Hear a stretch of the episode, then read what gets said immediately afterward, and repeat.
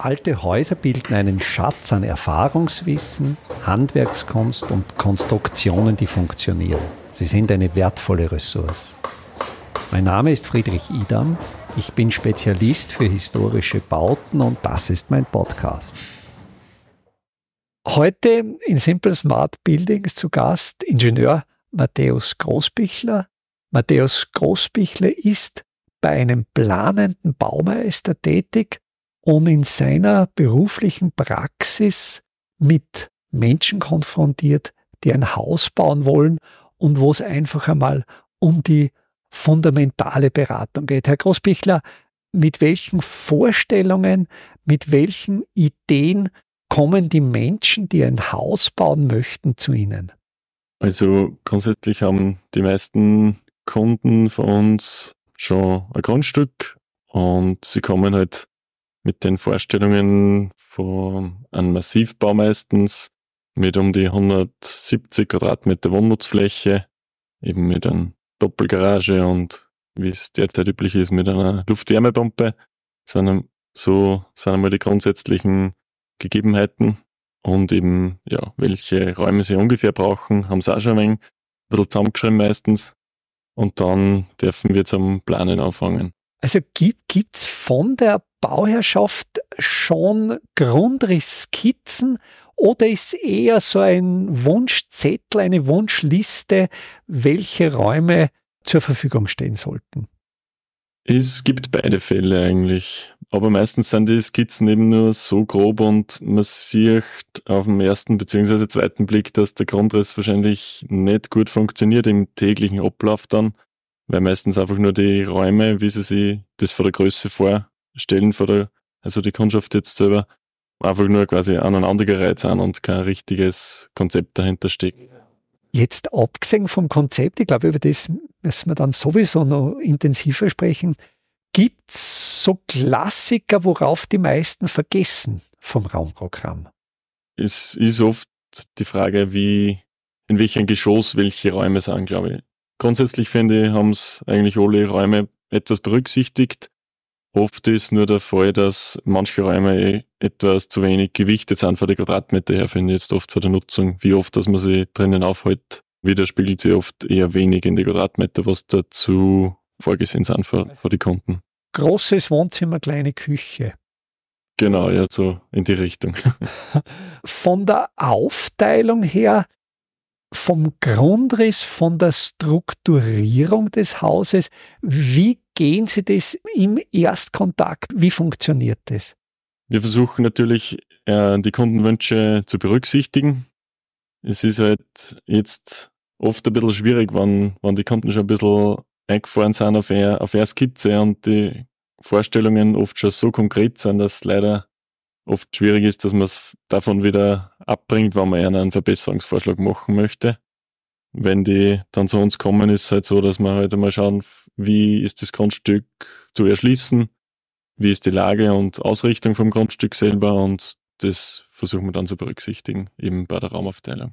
Gibt es bei den Kunden oder ist es schon im Erstgespräch Thema die Kosten oder wie, wie sind da die, das Spannungsfeld zwischen Kundenvorstellungen der Kosten, Quadratmeterkosten und der aktuellen Realität der Baukosten? Ja, das ist, das ist ein interessantes Thema, weil die, oft die Kunden keine Vorstellungen haben, was das, was das kosten könnte. Und auch oft unschlüssig sind, welches Budget von ihnen zur Verfügung gestellt wird, eben jetzt von der Bank oder private Mittel. Und jetzt ist echt schwierig zum Abschätzen, wie, wie das Haus dann oder welche Größe und welche Quadratmeter das Haus dann im Endeffekt bekommen soll. Sind die Wünsche im Regelfall im Anfang zu groß? Ist es häufig nötig, dann hinunterzuschrauben? Ja, das kann man durchaus eigentlich so sagen. Wenn, wenn, dann, wenn man dann wirklich konkrete Preise und Angebote hat für die ausführenden Firmen, ist es oft so, dass man nochmal überlegt, dass man noch ein bisschen kleiner geht, nochmal in manche Bereiche, wo man halt, was man sich halt vorher gewünscht hat, aber dann irgendwie doch nicht drinnen ist, leider. In, in welchen Bereichen sind da die, die Abstriche? Oft ist Garage zum Beispiel, Jetzt, die letzten Jahre sind auch immer wieder Pools fix fertig dazu geplant worden, die kommen jetzt da schon wieder eher weniger häufig vor. Wohnraum, ja, es sind oft Kinderzimmer mit 14, 15 Quadratmeter, die werden dann auch wieder verkleinert auf 12, 13, so in dem Bereich. Also ist eigentlich rund um und um meistens Einsparungspotenzial. Also da fällt mir spontan ein, also meine Eltern, die ja in den 1960er Jahren Haus gebaut haben, also Ende 50er, Anfang 1960er Jahre, quasi ohne jegliche Begleitung eines, eines Baumeisters oder Architekten oder was immer. Und mein Vater hat dann zum Beispiel gesagt, ja, aufs Kinderzimmer hat er vergessen. Und wie dann das Kind, also ich da war, da war dann das Problem. Wie, wie lösen wir das? Also das ist heute an sich, sagen Sie schon, Standard, dass ans Kinderzimmer gedacht wird. Ja, eigentlich zwei Kinderzimmer werden meistens mit, geplant, ja. Und gibt auch Abstriche, Sie haben anfangs erwähnt, so die klassische Vorstellung ist der 50 Zentimeter Hochlochziegel. Das finde ich sehr spannend, dass doch also ein starker Trend zur Massivbauweise hingeht. Wieso kommen die häufig mit diesem fixen Wunsch 50er Ziegel? Ist nur jetzt einmal eine Vermutung von mir, dass, glaube ich, der, der Holzbau bzw. Holzriegelbau ein bisschen in Verruf geraten ist die letzten Jahre und die Leute dann halt Richtung Ziegel gegangen sind, weil es immer auf Wertbeständigkeit doch gesetzt wird und das, glaube ich, der Ziegel auch ganz, ganz gut bietet. Warum glauben Sie oder was ist da im Laienbereich passiert, dass der, der Holzriegelbau an Reputation verloren hat? Das ist eine, eine sehr gute Frage. oder, oder kommen die, die, die Bauherrschaften schon mit Vorteilen über den Riegelbau? Weil, weil ich finde es sehr spannend. Der Holzriegelbau ist ja weit verbreitet, vor allen Dingen im Fertighausbereich. Gibt es da in der Breite der Bevölkerung negative Erfahrungen oder, oder die, irgendwie wird ja, glaube ich, unter den Häuselbauern werden ja Erfahrungen weitergegeben. Also ich glaube, da, da passiert ja Kommunikation, sei es jetzt am, am Wirtshaustisch oder wo immer. Könnte da irgendwas passiert sein in dem Bereich? Oder?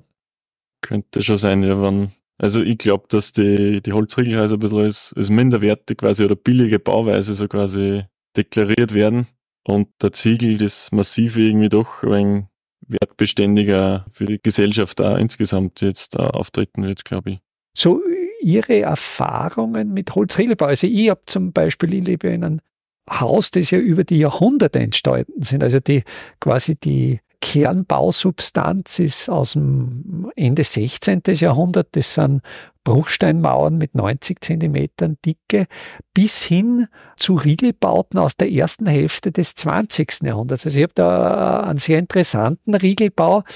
Das ist späte 1920er Jahre entstanden und die Ausfachung ist aus Holzwolle oder sagen wir so, zementgebundener Holzwolle, also Heraklit, aber dieses Heraklit quasi nicht in Plattenform, sondern in Ortbauweise. Da ist um den Riegel ist eine Schalung errichtet worden und an Ort und Stelle ist der mit, mit Holzwolle leicht Baumaterial ausgefacht worden.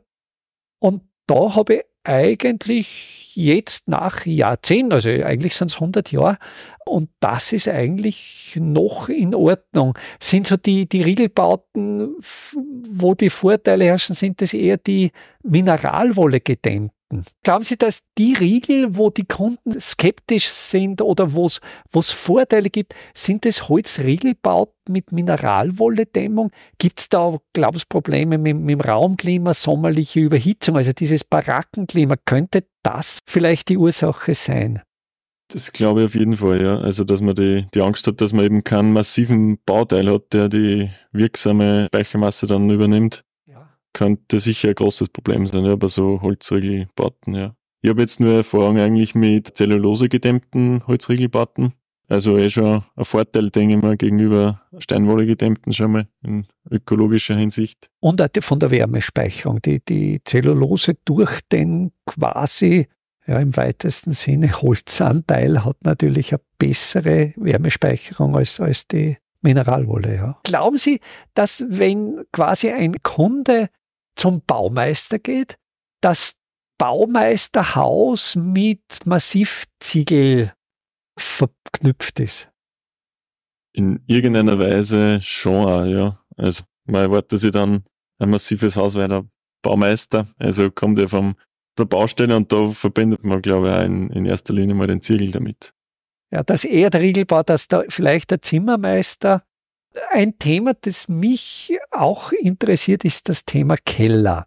Gibt's noch starke Tendenzen zum Keller? Weil meiner Meinung nach ist der Keller eigentlich der teuerste Bauteil pro Quadratmeter mit dem geringsten Wohnkomfort. Deckt sich das mit Ihren Erfahrungen oder mit den Kundenwünschen?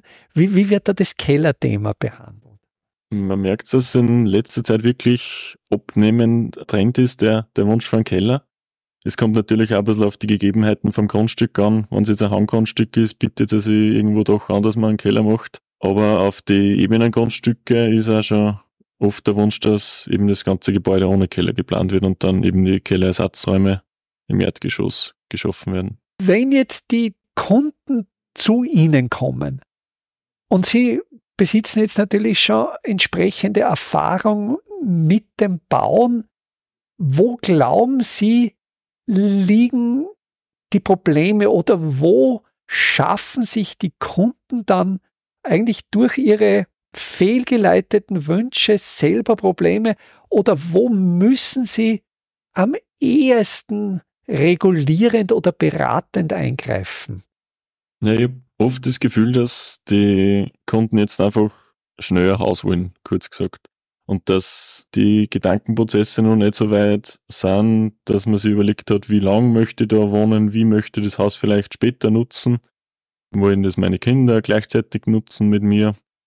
So in die Richtung. Also der Ansatz kommt leider sehr wenig nur vor, dass eben die Prozesse auch schon durchgedacht sind. Also das ist sicher mal ein ganz großer Punkt, wo wir dann oft eben beratend noch agieren müssen, dass denn bei den Bauherren eben das Bewusstsein auch geschaffen wird, dass das eigentliche Gebäude sein sollte, das wahrscheinlich sehr auch überdauern wird.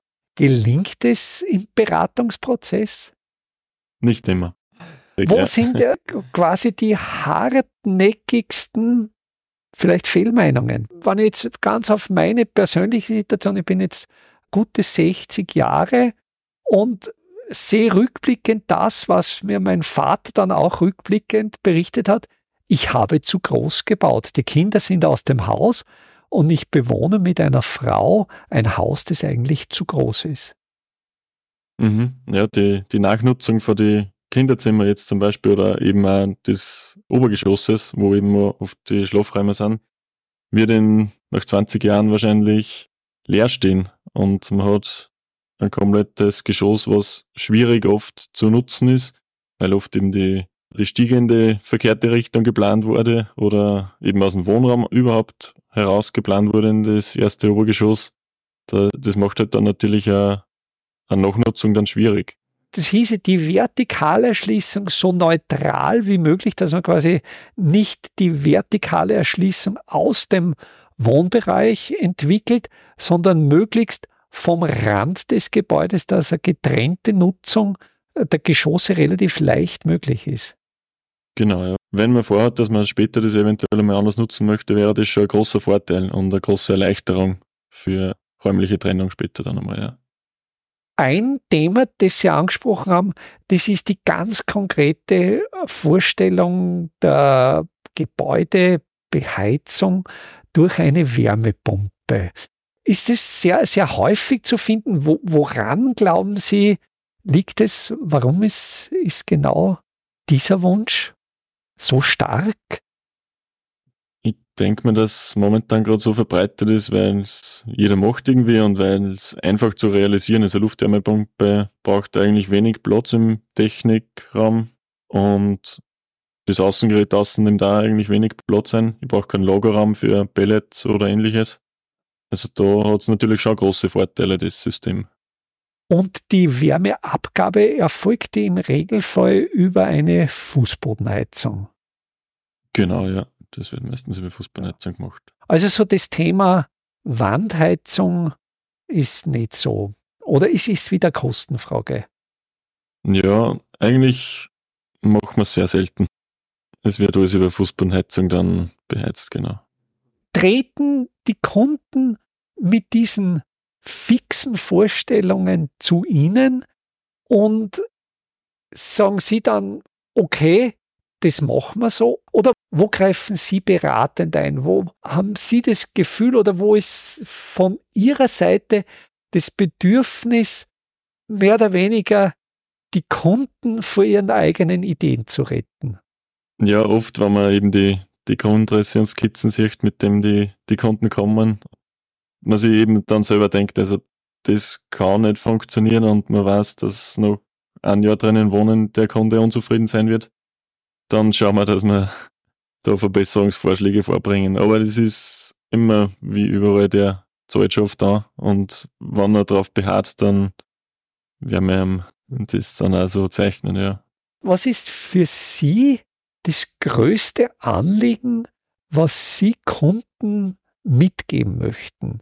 Wo ist Ihnen wichtig, die Kunden darauf hinzuweisen, dass sie eben wirklich in ihrem Haus viele Jahre glücklich sind? Ich würde eher eine Sinne schärfen, dass eben das nicht nur jetzt ein neuer Wohnraum ist, der was schnell zur Verfügung stehen soll, sondern auch eben eine langfristige Investition und sie werden eben ihr restliches Leben im besten Fall dann da drinnen verbringen und dass die Abläufe und das Wohlfühlklima halt wirklich zu 100 Prozent passen sollte und dass man eben die Abläufe im Haus kurz überdenken soll, weil man nachher die Wäsche vom obersten Geschoss in Keller tragen muss zum Waschen. Zum Beispiel solche Abläufe nur als Beispiel jetzt macht dann wenig Sinn. Also man schafft ja doch mit viel Geld äh, so ein Gebäude und es sollte so lange wie möglich gut nutzbar sein. Viel Geld? Wir haben eingangs gesprochen von etwa Wünschen im Bereich der 170 Quadratmeter. Wenn jetzt das Grundstück, der Baugrund, wie Sie gesagt haben, bereits gekauft ist, mit welchen Kosten müssen da Bauherren bei so einem 170 Quadratmeter Standardhaus etwa rechnen? Ja, es wird sich irgendwo um die 600.000 Euro bewegen, würde ich jetzt einmal so grob behaupten. Mit oder ohne Mehrwertsteuer? Weil die wird ja oft von den Kunden wird ja die Mehrwertsteuer gar nicht mitgedacht. Ja, eigentlich wäre das jetzt nur ohne Mehrwertsteuer. Das wäre ohne Mehrwertsteuer. Das ist ja, wenn man sich jetzt das für so ein Lebensbudget ansieht, schafft man es ja als Durchschnittsverdiener und die klassische Konstellation wird ein, ein junges Paar sein, das dieses Haus bauen will, werden sie es vermutlich gar nicht schaffen, den Kredit abzubezahlen bis zur Pension. Ja, es ist ein schwieriges Thema, dass man eben die, das Budget und die Wünsche auf eine Linie bringt. Sie haben, Sie haben vorher gesagt, die Vorstellung ist häufig, schnell Wohnraum zu errichten. Wie schnell, also wie, wie sind da die Wünsche, wie sind die Vorstellungen? Gibt es da von der Bauherrschaft konkrete Vorstellungen, wann das Haus fertig sein sollte? Ja, sie rechnen nach circa einem Jahr eben bezugsfertig ist das, das Wohnhaus, ja. Also bezugsfertig, das heißt wirklich all inclusive. Bis, bis hin zur eingebauten Küche. Ja. Und der Pool sollte möglicherweise auch schon eingelassen sein. ja, na, wenn ich denke, also wir haben ein, eben ein altes Haus renoviert, also meine Frau war extrem geduldig, ja, und wir haben fast 30 Jahre gebraucht. Also das ist natürlich. Glauben Sie, könnte man mit langsamerer Bauzeit Kosten sparen? Oder ist es eigentlich in der jetzigen Form des industrialisierten Bauens fast schon egal? Ja, also wenn, wenn man sagt, dass die verschiedenen Firmen, wenn man sich jetzt alles über die Firma erledigen lassen möchte, sie Anfahrtszeiten spart, wenn man nicht die Pausen dazwischen hat zum Beispiel, kann ich mir schon vorstellen, dass das effizienter ist natürlich, wenn, wenn die Firma einmal da ist und, und alles erledigen kann. Also das auf jeden Fall. Aber es würde natürlich große Vorteile in verschiedensten Bereichen bringen, wenn man sich ein bisschen mehr Zeit lässt beim Hausbauen. Für mich ist ja ein ganz wesentlicher Anteil an Eigenleistung, an Eigenarbeit, ist das noch Thema in Ihrem Kundenkreis? Selbst Leistungen einbringen? Also bin eher im, im ländlichen Raum unterwegs. Da merkt man schon, dass so viel wie möglich halt Eigenleistung erbracht werden soll vor die Bauherren und auch vor der Familie und die umliegenden Freunde und Bekannte. Das wird schon auch gern gemacht, aber. Also das, das gibt's tatsächlich noch. Vielleicht jetzt durch, jetzt haben wir ja eine in den letzten Jahren, also wir machen jetzt dieses Interview 2024, wir haben in den letzten Jahren ja einerseits doch dramatische Steigerung der Baupreise, der Baustoffpreise, der, auch der, der Preise für die Arbeitszeiten, für die Regiestunden, andererseits aber auch ein doch spürbares Ansteigen der Kreditzinsen. Spüren Sie das bei den Anfragen? Sind die, die Anfragen gesunken? Es war Ende letzten Jahres, hat man gemerkt, dass es ein bisschen weniger wird. Aber irgendwie, also über Weihnachten und Neujahr ist schon wieder, sind wir eigentlich schon wieder fast zurück am alten Niveau. Also es geht ungebremst weiter. Ja, also ich kann jetzt nur für das sprechen, was ich da jetzt wahrnehme, aber es gibt noch sehr viele Anfragen und auch immer wieder Neubauten, wo ich mich dann auch frage, wie, wie man das eigentlich finanziert, wenn man ein Grundstück kaufen muss und dann ein Haus drauf baut. Ja, na, weil dann sind wir, nähern wir uns, also wenn Sie die 600.000 genannt haben ohne Mehrwertsteuer, da ist aber keine Eigenleistung dabei. Da, da wird dann schon quasi alles von, von Firmen erledigt. Ja. Mit dem Grund und mit der Mehrwertsteuer könnte man die Million Euro Grenze knacken. Ja, das wäre durchaus möglich, ja. In diesem Sinne vielleicht auch die Empfehlung, möglichst doch Eigenleistung einzuplanen und ja, was, was glauben Sie, gäbe es noch, wo man, wo man wirklich dramatisch Kosten sparen könnte? Was wären da Ihre Ratschläge? Ich würde mir als erstes mal in der Planung richtig viel Gedanken machen über die Grundrisse und eben die Abläufe im Haus. Welche Flächen brauche ich wirklich unbedingt und was kann ich wegstreichen, dass das Haus trotzdem nur funktioniert und gut funktioniert, so dass man eine Freude drinnen hat. Ja, auch die Baustoffwahl ist natürlich auch ein Thema, wo man eben auch Baustoffe nehmen könnte, die was man halt viel Eigenleistung einbringen kann. Was wäre das für Sie etwa? Wo denken Sie, wäre da Potenzial? Ja, wenn man ein bisschen weg von den vorgefertigten Sachen geht, Fertigteilhäuser oder so, denke ich mir, da ist es halt relativ schwierig, dass man da Eigenleistung dann einbringt. Ziegelhäuser ist, kann man sicher auch viel selber machen. Dann ist eben nur die Frage, wie, welcher Estrichmaterial das man zum Beispiel nimmt. Ich meine, der Standard ist natürlich Zementestrich, aber es gibt ja natürlich auch Trockenestriche, wo man sich ja viel selber machen kann, denke ich mal, mit einem schönen Holzboden drauf und dann muss man wahrscheinlich auf eine Wandheizung gehen, aber die Systeme werden ja da. Ja, und natürlich auch der Zeitraum, in dem man das Projekt realisieren möchte. Wenn man sagt, ich kann man selber irgendwas machen und baut zuerst nur ein Geschoss fertig oder die notwendigen Räume und eventuell das Obergeschoss ein bisschen später dazu. Kann man natürlich auch wegen die Brocken ein bisschen aufteilen für der Finanzierung, sagen wir so.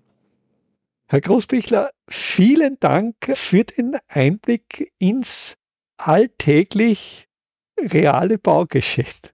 Ich glaube, es ist für unsere Hörerinnen und Hörer das Bauen einmal von dieser Seite zu sehen, denke ich, sehr interessant und danke sehr herzlich für das Gespräch. Sehr gerne. Danke. Vom 22. bis zum 30. April 2024 wird in Grundlsee wieder Kalk gebrannt. Im Ortsteil Gössel in der Nähe des Doplitzsees steht ein alter Kalkofen, der bereits instand gesetzt ist und wieder in Betrieb genommen werden soll. Bei diesem Workshop können Sie lernen, wie ein Ofen richtig befüllt wird, vor allen Dingen wie ein Trockengewölbe aufgesetzt wird, um den Ofen auch befeuern zu können. Wir suchen aber auch Leute, die bereit sind, die eine oder andere Schicht, ja, sogar eine Nachtschicht, diesen Ofen zu befeuern. Die Teilnahme an diesem Workshop ist kostenlos.